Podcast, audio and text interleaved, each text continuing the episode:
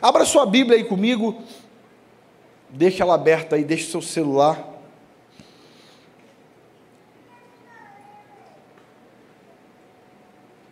Atos capítulo 3, versículos de 1 ao 10. Deixa aberto aí, eu quero só compartilhar algumas coisas com você antes disso. Nós estamos hoje no terceiro episódio da nossa série Next Level. E na semana passada, no último domingo, nós falamos um pouquinho sobre a superação e usamos Pedro né, como é, o personagem principal da, da, da, da palavra né, da, do último episódio. Hoje não vai ser diferente, nós vamos continuar falando um pouquinho sobre Pedro e olhando um pouquinho para esse cenário, né, para esse cenário não, para essa figura ilustríssima que é uh, o apóstolo Pedro, um homem que tem defeitos como você e eu, né, tinha defeitos como você e eu temos, uh, talvez um homem muito complicado como você e eu somos. Pergunta para quem está ao teu lado, você é complicado? Marido, essa é a hora, meu irmão. Fala a verdade, em nome de Jesus. Você está na igreja, não pode mentir.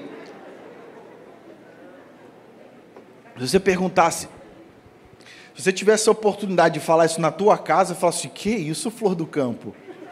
Jamais. Você, você é descomplicada. Como na igreja a gente não pode mentir, então você precisa falar, amor, você tem hora que, né? Você complica os negócios. Só aqui que pode falar isso. Em casa, você beija, abraça, está tudo certo. Amém? Mas Pedro era um cara complicado. Ele tinha as suas complicações naturais, ou talvez um pouquinho acima de natural, né? É, alguns episódios aí que nós vamos ler, que a gente lê sobre Pedro, eu não vou entrar no, no mérito aqui citando, mas alguns episódios que de fato marcam a vida de Pedro é, na sua humanidade complicada. Obviamente, Pedro tinha inúmeras qualidades que superavam qualquer tipo de, de, de dificuldade né, ou complicação que ele pudesse ter. Mas isso mostra é, como que ser discípulo de Jesus não requer de nós sermos super-homens ou super-mulheres. Quando Jesus escolhe os doze, Jesus ele escolhe, né? E cada um tinha os seus defeitos, cada um tinha os seus problemas. E Pedro era um desses. A gente vê um, a gente vê um Pedro aqui, né? Que em um dado momento lá em, em Mateus 16, ah, a partir do 23, aliás, no versículo 23, você vai ver o próprio Jesus aqui dando um passo fora, né? Falando com Pedro: arreda-te de mim, Satanás. Irmão, pensa comigo aqui uma coisa. Imagina você falando para alguém: arreda-te de mim, Satanás. Qual seria a reação dessa pessoa? Chama tua esposa de Satanás, irmão, para você ver. Hã? Chama o teu. Pedro viveu isso. Pedro teve que ouvir, obviamente, aqui, Jesus não estava chamando Pedro de Satanás. Mas não interessa. Você ia gostar de alguém olhar para você e falar assim: arreda-te de mim, Satanás. Eu não ia, irmão. E o negócio ia ficar feio. E Pedro, ele, ele tinha toda essa. viveu tudo isso. E se mostrou né, é, muito qualificado para passar por essas fases, para em passar por esses processos. Que Pedro estava para poder desfrutar no seu futuro, que era o next level dele. Escute uma coisa: Deus não está interessado em mudar circunstâncias, Deus está interessado em mudar pessoas. Pastor, Deus Deus ele tinha que mudar o Brasil. Não, não, Deus tem que mudar as pessoas que. Não, é, não é Deus tem que mudar. Não estou dizendo que Deus tem que fazer. Mas o que Deus pode fazer é mudar as pessoas que moram no Brasil. E nós que moramos no Brasil é que temos a responsabilidade de mudar o Brasil. Porque o next level, irmão, o próximo passo, o nível superior, ele vem para que você e eu possamos mudar o ambiente que nós estamos. Tudo que Deus fez na vida de Pedro não foi simplesmente. Aliás, Deus não mudou a circunstância em volta de Pedro, Deus mudou Pedro. Deus fez Pedro passar por alguns processos. Não sei se você lembra, mas quando Pedro fala que Jesus pagava imposto, Jesus dá uma lição: Ah, eu tenho que pagar imposto, Pedro. É isso mesmo? Então tá bom, então vai pescar. Vai lá e pega um peixe lá, e dentro da boca do peixe vai ter uma, uma de dracma lá e você vai pagar o meu imposto o teu. Pensa, Pedro, um empresário da pesca, tendo que ir carregando uma varinha para pescar um peixe. Que humilhação. Sabe o que é isso? É o Senhor mudando a pessoa de Pedro. Então nós vamos ver aqui dentro do contexto do next level que a maior, o maior interesse de Jesus, o maior interesse do Senhor é mudar você e eu. E como consequência disso, o ambiente em que nós estamos, ele vai ser transformado. Sim ou não? Você concorda comigo? Esse mesmo Pedro que a gente acabou de falar, ele foi o mesmo que na sua primeira experiência de, de, de sozinho, né? Abre aspas aí. O cara prega e ganha 3 mil almas. Pensa, irmão. E aqui eu quero, eu quero conjecturar, né? Aliás, fazer uma, uma brincadeira. Eu me lembro da primeira vez que eu preguei lá na igreja que eu, que eu era do Rio. Me lembro como se fosse hoje, uma quarta-feira. E não tinha nada preparado para aquele dia. O nosso pastor lá, ele, ele, ele avisava é, dez minutos antes da pregação, quem ia pregar. Você estava assim, de olho fechado, cantando. Ah, eu só quero a tua presença. Aí você sentiu um toque aqui, não era do Espírito Santo, era ele dizendo: hoje você vai pregar. Era assim, Betão. E eu me lembro do primeiro dia em que eu preguei, uma quarta-feira. Irmão, a perna tremia igual vara verde. Porque há, há, um peso de responsabilidade que nós, quando estamos aqui, carregamos, porque eu não estou aqui contando historinha para você. Eu não vim aqui contar uma piada para você. Porque piada é assim, você, a gente conta. Se quiser rir, você ri. Se não quiser rir, você não ri, acabou. Agora, há um compromisso de verdade, quando nós estamos aqui, em trazer para você aquilo que está baseado e pautado na palavra de Deus. E isso traz para nós um peso de responsabilidade. Eu imagino Pedro na sua primeira pregação, não estou dizendo que ele tremeu igual vara verde, mas eu tenho certeza que dentro do coração dele rolou: meu Deus, e agora? Tem um povo aqui precisando ser alimentado, e antes Jesus fazia isso. E todo lugar que ele ia com Jesus e Jesus ministrava uma palavra, irmão, o negócio era multiplicação de pães e peixes. Tinha 5 mil homens, fora mulheres e crianças, e todos eles foram alcançados. Eu imagino o coração de Pedro naquele momento, mas eu, eu entendo também que tudo aquilo que Pedro viveu antes foi para Pedro poder desfrutar daquilo que viria depois. Talvez você, talvez você esteja preocupado né, um pouquinho com o momento que você está passando hoje, algumas coisas que você tem vivido, eu digo para você, Deus está te preparando para aquilo que está por vir. Amém? A superação de Pedro levou ele a viver o que nunca imaginou viver. Às vezes a gente está em algum, em algum processo da vida que a gente nunca imagina passar por aquilo. Mas Deus ele está sempre caminhando, sempre levando a gente para o caminho que precisa levar. Abre comigo aí, você já abriu, né? Atos capítulo 3, versículo 1. Eu quero ler contigo do 1 ao 9, do 1 ao 10, perdão. E aí a gente continua aqui com a palavra. Olha só o que diz o livro de Atos, né? O autor Lucas. Olha o que, que ele escreve aqui nesse livro. Certo dia, Pedro e João estavam subindo ao templo na hora da oração às três horas da tarde, ou em algumas Bíblias vai estar a hora nona, estava sendo levado para a porta do templo chamada Formosa, um aleijado de nascença, que ali era colocado todos os dias. Diga comigo, todos os dias. Diga assim, fazia um tempão. para pedir esmolas aos que entravam no templo. Vendo que Pedro e João iam entrar no pátio do templo, pediu-lhes esmola. Pedro e João olharam bem para ele e então Pedro disse: Olhe para nós. O homem olhou para eles com atenção, esperando receber deles alguma coisa. Disse Pedro: Quem falou aqui, irmão? Pedro falou: Não tenho prata nem ouro, mas o que eu tenho, isto lhe dou. Em nome de Jesus Cristo, o Nazareno, ande. Só um parênteses aqui para a gente entender. Acho importante essa ressalva. Por que, que Pedro fala em nome de Jesus, o Nazareno? Por que, que Pedro só não fala em nome de Jesus? Porque naquela época haviam muitos Jesus. Jesus era um nome muito comum da época. Assim como hoje, por exemplo, você tem é, é, é, José, você tem Maria, você tem. Tem algum Silva aqui?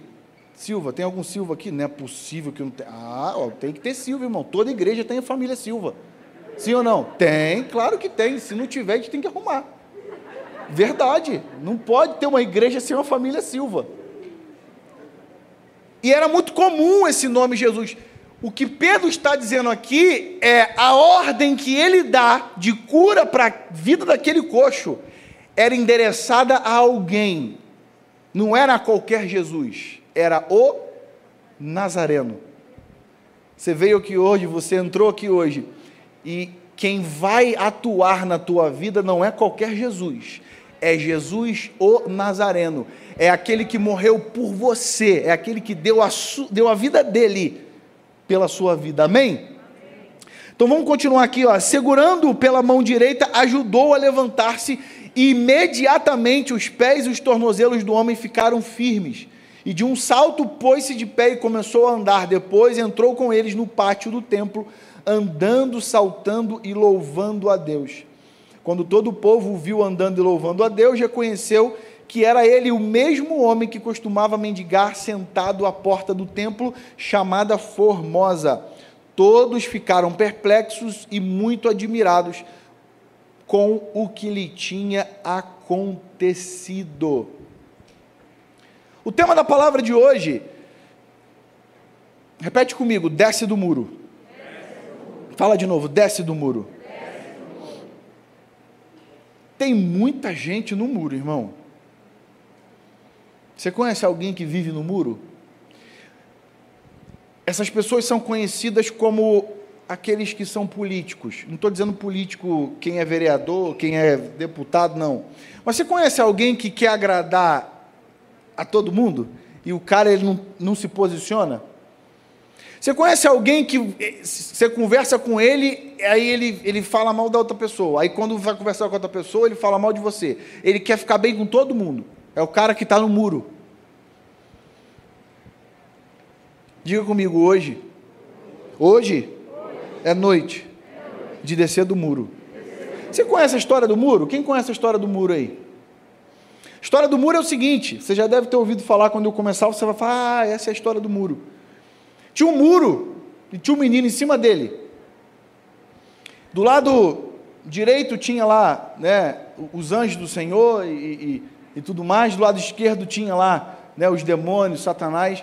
E o menino estava em cima do muro e os anjos estavam dizendo assim: Olha, desce, desce daí, desce daí, vem para cá, rapaz, você está fazendo o que aí nesse muro? Vem para cá, vem para cá, vem para o nosso lado, é aqui que é bom, é aqui que você vai ter vida eterna. E o time do outro lado não fazia, todo mundo jogando baralho, tomando um negocinho, fumando charuto. Estava tudo certo. Ninguém falava nada. E o time lá do, do, dos anjos lá se esforçando, rapaz, vem para cá, o que, que você está fazendo aí? Seu lugar não é aí. E aí, uma hora, aquele menino falou: não é possível. Só o pessoal daqui que me ama? Por que, que o outro lado não me chama? E aí, ele curiosamente perguntou para quem estava, doutor, falou assim, pessoal, por que, que vocês não me chamam para ir para aí? Para ir para o lado de vocês? Só quem está me chamando é o povo do outro lado aqui. E aí o, o, o diabo falou assim para ele: Não, é simples. É porque o muro já é meu. Você já está do meu lado. Você entende que a nossa vida ela é pautada em decisões. Apocalipse vai falar sobre o crente morno. Quem conhece o crente morno? O cara nem é e nem não é. Ele é nem frio e ele é nem quente. Ele é morno. E você sabe muito bem o que, que a palavra diz sobre quem leva uma vida morna. Então eu, eu olho para esse contexto e eu vejo que Pedro, ele precisou tomar decisões na vida dele para viver o próximo nível, para viver o next level. Repara que quando a gente lê aqui dentro do, do, do, do texto de Atos, você vai ver Pedro falando uma coisa para aquele homem que apóstolo nenhum, discípulo nenhum, contemporâneo de Jesus, viveu o que Pedro viveu. Nós temos João, que a Bíblia fala, o próprio Jesus, né, vai falar que ele era o discípulo amado, o discípulo que reclinava a cabeça nos ombros de Jesus. Mas nem João viveu o que Pedro viveu. Pastor, por que Jesus ele fazia algum tipo de predileção? Não. Se você for olhar lá no livro de Mateus, capítulo 16, você vai ver um contexto onde Jesus pergunta assim: Olha, quem estão dizendo aí que quem eu sou? E aí eles começaram a falar: Ah, uns acham isso, outros acham aquilo. Tá, e aí Jesus fala assim: Legal, mas e vocês? O que, que vocês dizem sobre mim? E aí Pedro, naquele ímpeto né, de estar de, de, de estar sempre um passo à frente em tudo, ele fala assim: Tu és o Cristo, o Filho do Deus vivo. E aí, com base na resposta de Pedro, Jesus dá uma. Jesus fala algo a respeito dele que é, o, é onde eu quero pautar aquilo que Pedro viveu em Atos 3. Porque veja, o que Jesus falou para Pedro, Mateus 16, 18, 19, fala assim: ó, pois também eu te digo que tu és Pedro. Ou seja, Pedro reconhece quem Jesus era, agora Jesus reconhece quem Pedro é. Pois também eu te digo que tu és Pedro, sobre esta pedra edificarei a minha igreja, e as portas do inferno não prevalecerão contra ela, e eu te darei as chaves do inferno e dos céus, e tudo que ligares na terra será ligado nos céus, e tudo o que desligares na terra será desligado nos céus. Você entende por que, que Pedro olha para aquele coxo e fala assim: Olha para mim aqui. Pedro fala assim: Olha, eu lembro, hoje de manhã o pastor Beto ele, ele, ele fez um paralelo a uma folha de cheque. Quando Pedro vai até aquele coxo para liberar a cura dele, eu acredito que Pedro deve ter lembrado: eu tenho um cheque na minha mão e tem saldo na conta, porque lá em Mateus 16, 18, Jesus deu um cheque para Pedro, falou assim: cara, o dia que você precisar, pode usar. Pedrão, o dia que você precisar, pode usar o cheque, está aqui, é teu, está nominal a você. Pedro, quando se depara com aquele coxo olho a olho, Pedro fala assim: é agora. Tem saldo, eu tenho certeza que tem saldo. Eu quero aqui, de uma forma breve, falar com você sobre os estágios da decisão. Eu quero falar sobre três pontos aqui, rapidamente, para você entender aquilo que a gente pode extrair desse texto, aquilo que a gente pode extrair dessa história incrível, que é uma das histórias mais bonitas que eu vejo na palavra de Deus no Novo Testamento. Diga comigo, os estágios da decisão. Número um, propósito versus necessidade. Propósito versus necessidade. Pedro e João, eles tinham uma necessidade que era de caminhar em direção ao propósito. Agora, o coxo tinha um propósito, que era o de suprir as suas necessidades. Você consegue entender? Pedro e João estavam indo em direção ao propósito, lá para orar no templo, adorar o Senhor, buscar aquilo que o Senhor tinha para a vida deles. E eles encontram alguém que tinha uma necessidade. Eu olho para esse texto e eu vejo dois cenários se encontrando. Uma pessoa que tinha um propósito que era o de suprir as suas necessidades, e outras pessoas, que eram João e Pedro, eles tinham uma necessidade que era o de alcançar o seu propósito. Só que eu preciso entender uma coisa, irmão: propósito sempre vai ser maior que as minhas necessidades. Você não pode viver por necessidade, você vive por propósito. A gente não está aqui hoje por necessidade, nós estamos aqui por um propósito de vida.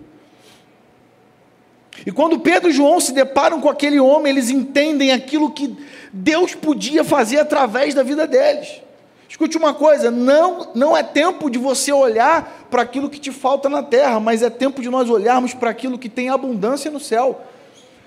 Às vezes eu olho para o cenário aqui da terra, a gente vê escassez, dificuldade, está tudo indo mal. Só que a gente não pode esquecer de uma coisa, irmãos: nós somos peregrinos aqui, nós não vamos ficar nesse lugar. Nós, nós vamos para um lugar onde tem abundância de todas as coisas, e o Senhor é fiel para suprir aqui na terra todas as nossas necessidades, desde que nós estejamos caminhando em busca do nosso propósito.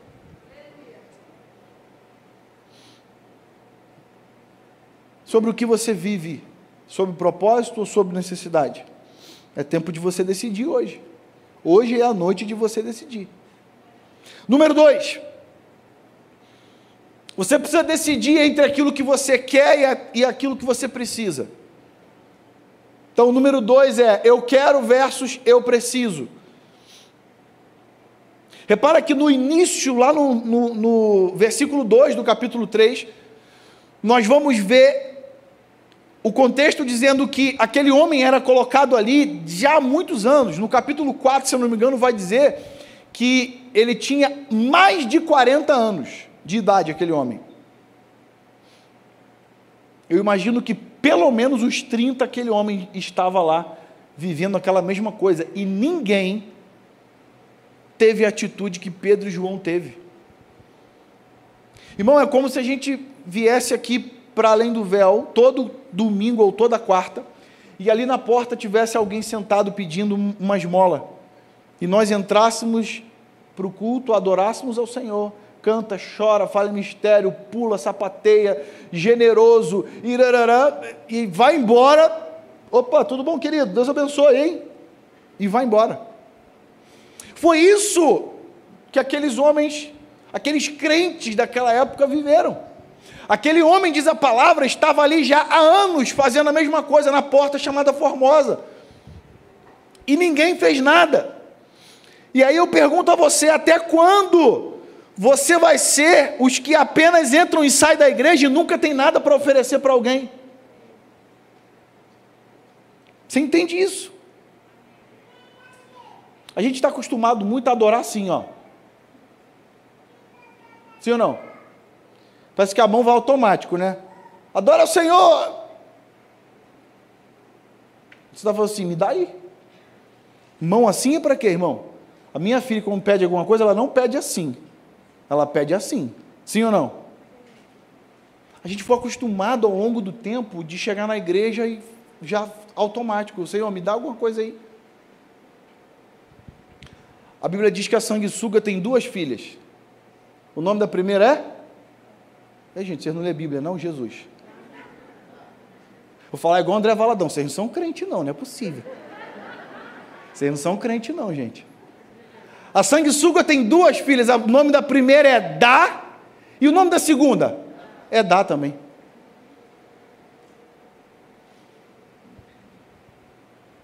A gente precisa vir para esse lugar e ter uma atitude diferente. O estágio da abundância é quando você descobre que não vive por necessidade, mas sim por propósito. Quantas vezes a gente entra aqui na igreja e a gente. Eu não estou dizendo que é errado, pessoal, volto a dizer, mas a gente, faz um apelo aqui, aí vem algumas pessoas aqui na frente, ok? E aí você depois descobre através de um testemunho que é dado aqui, ou você mesmo fica sabendo, ou você é amigo dessa pessoa, e você descobre que essa pessoa ela foi alcançada naquela noite, que o Senhor fez um milagre na vida dela e você comemora com ela, sim ou não?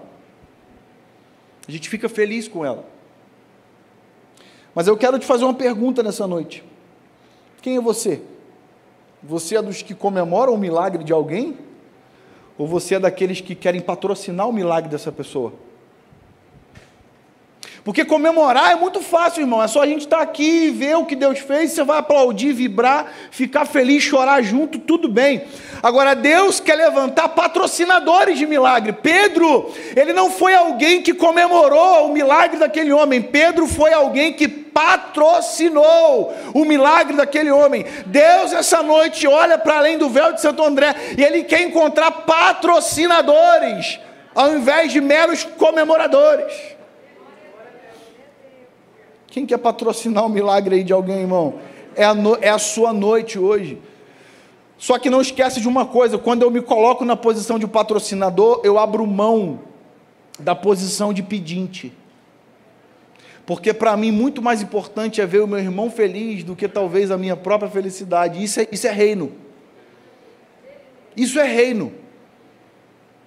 Entende? Número 3 e último. Esse é forte, irmão. Mendigo versus profeta. Quem você é nessa noite? Quem é você nessa noite? Você é o que veio aqui para pedir alguma coisa? Você está sentado aí pedindo? Ah, pastor, eu queria tanto milagre. Ah, pastor, eu queria tanto que esse problema acabasse. Desde o início do culto você está pedindo alguma coisa. Quem é você? Você é desses que pedem? Ou você é dos que ajudam alguém a receber aquilo que Deus quer fazer? Nesse dualismo, quem é você? Você é os que estende a mão para pedir esmola ou quem estende a mão para mudar uma história? A gente vê um cenário aqui de duas pessoas, um estendendo a mão para pedir. Preste atenção nisso, irmão, que isso é muito sério. E Deus está falando com algumas pessoas aqui.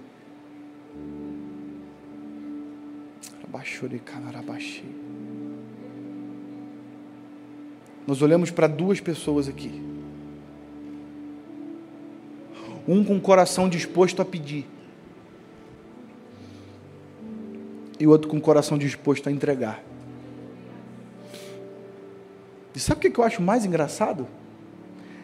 É que aquele homem pede dinheiro para Pedro e João. Quem acha que Pedro e João era mentiroso aqui? Levanta a mão. Pedro e João não eram mentirosos.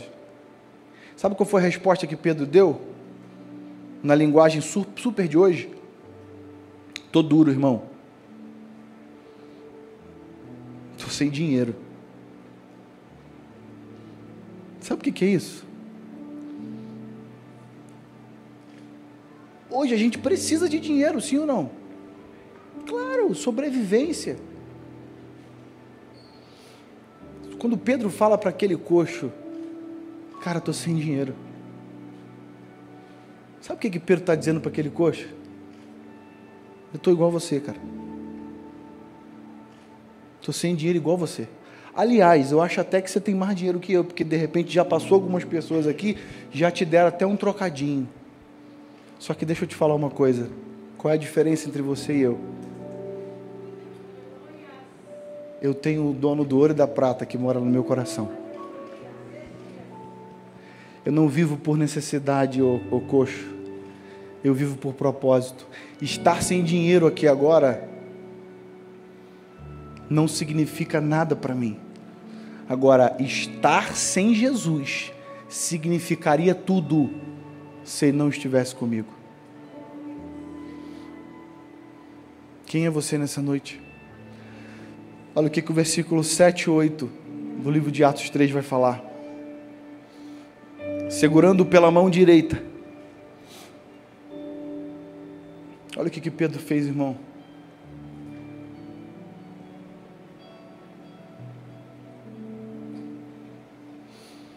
Pedro estendeu a mão quando ele não tinha nada.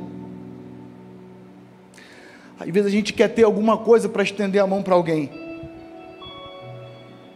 O Senhor está falando com algumas pessoas aqui nessa noite. Ei, você tem coisa para dar sim. Ei, você tem alguma coisa para dar sim.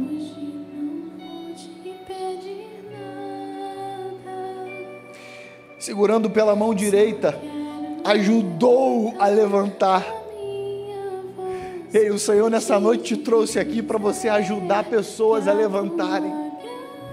Pessoas que estão caídas, pessoas que estão prostradas. Mesmo que você já tenha dito para ele assim: Senhor, eu não consigo, eu estou duro, estou sem dinheiro. Jesus está dizendo para você: Não, mas não é isso que eu quero que você dê para as pessoas. Eu quero aquilo que eu já te dei. Ei, o Senhor quer que você entregue para Ele aquilo que Ele já te entregou. A graça dele, por exemplo, ajudou a levantar-se e imediatamente os pés e os tornozelos do homem ficaram firmes. E de um salto pôs-se de pé e começou a andar. Depois entrou com eles num pátio do templo, andando, saltando e louvando a Deus. Talvez você tenha chegado aqui hoje como esse coxo. Fique em pé no seu lugar. Talvez você tenha chegado aqui hoje como esse coxo, sabe, com coração desejoso de pedir algo ao Senhor. Mas eu quero dizer que você entenda, por favor, o que eu vou dizer aqui. Eu quero dizer que você hoje está se deparando com um profeta do Senhor. E esse profeta do Senhor está dizendo: Senhor, eu não tenho ouro nem tenho prata, mas o que eu tenho, isso eu lhe dou em nome de Jesus o Nazareno, é noite de você se levantar e viver a melhor história que você já imaginou viver na tua vida.